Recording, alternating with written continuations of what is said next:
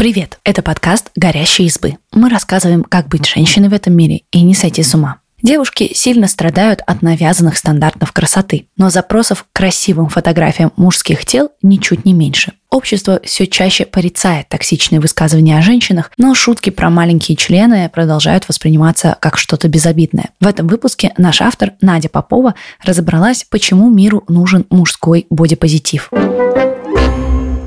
Почему бодипозитив нужен не только женщинам? В роли критиков женских тел чаще всего выступают мужчины. Но, как ни странно, они тоже страдают от навязанных стандартов красоты. Например, молодые люди беспокоятся, что они недостаточно худые, высокие или накачанные. В крайних случаях это ведет к ментальным заболеваниям. Дисморфофобия – психическое расстройство, при котором человек ненавидит свое тело, встречается у мужчин так же часто, как и у женщин. Исследование, проведенное в 2019 году Фондом психического здоровья Великобритании, показало, что 28% мужчин сильно беспокоились о своей внешности, а у 11% даже возникали суицидальные мысли из-за неидеальной фигуры. Вот что рассказывает нашей редакции молодой мужчина по имени Егор. Я вписываюсь в стандарты внешности в нашей стране, но не могу сказать, что принимаю себя полностью. Всю жизнь переживал из-за объема в ногах. У меня не худые палки. И когда я покупаю брюки, приходится проходить несколько этапов самоунижения. Когда смотришь на манекены, фотографии парней в социальных сетях, а потом в зеркало, происходит диссонанс. Я чувствую культ накачанных худых тел, и из-за этого порой некомфортно. Обсуждать эту проблему с друзьями тяжело. Я знаю, что они тоже могут переживать из-за внешности, но поделиться все равно довольно трудно. Приходится разговаривать с самим собой, видеть грань между своими и навязанными мыслями. Только так можно защититься от давления.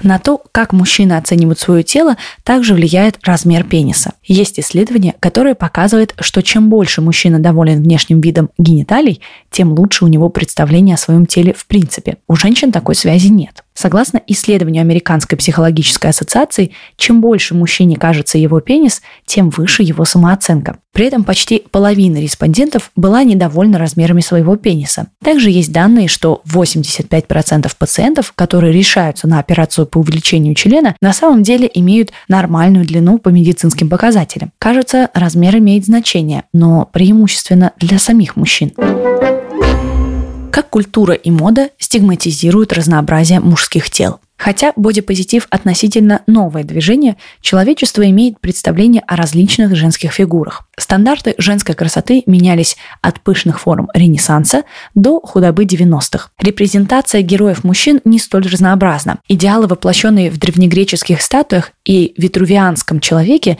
остались такими же. Просто теперь мы видим их не в скульптурах, а в рекламе, кино и медиа. Сложно представить, что демонстрировать мужское белье Келлин Кляйн будут не модели с телом Аполлона. Красивый мужчина в массовом сознании – это обычно чистая кожа, рельефные мышцы и отсутствие полноты.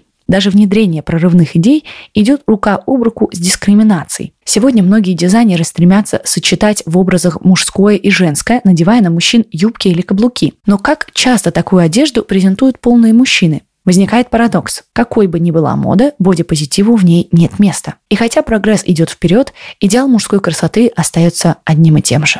Вот что рассказывает нашей редакции молодой мужчина по имени Дмитрий. Мы не должны винить человека за то, что он не соответствует каким-то правилам, которые придумали другие люди. Сегодня было бы здорово не привязывать бодипозитив к полу, потому что существует стигматизация разных тел, и мужских в том числе. После 30-40 лет мужчине сложно соответствовать стандартам красоты, потому что большинство из нас ведет не самый активный образ жизни, и сохранить форму – тяжелый труд. Я считаю, что бодипозитив расширяет наше представление о красивом, и мне нравится эта тенденция кто и как меняет представление о мужском теле.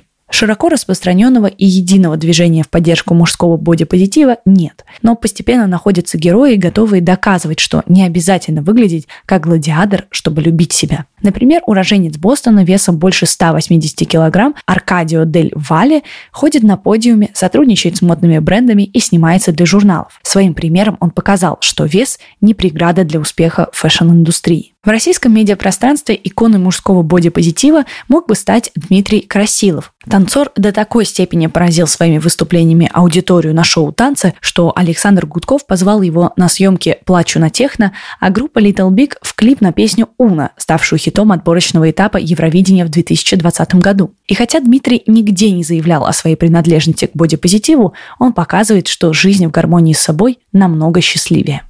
Стандарты красоты по-прежнему больнее всего бьют по женщинам, и бодипозитив родился именно из желания уберечь девушек от ненависти к себе, предрассудков окружающих и калечащих бьюти-практик. Сегодня движение, помогающее принять свое тело, поддерживает большое количество активисток. Но бодипозитив – движение не про пол, а про любовь к себе и принятие других людей такими, какими они есть. И если его идеи разделят и мужчины, мир станет лучше и безопаснее для людей любого пола.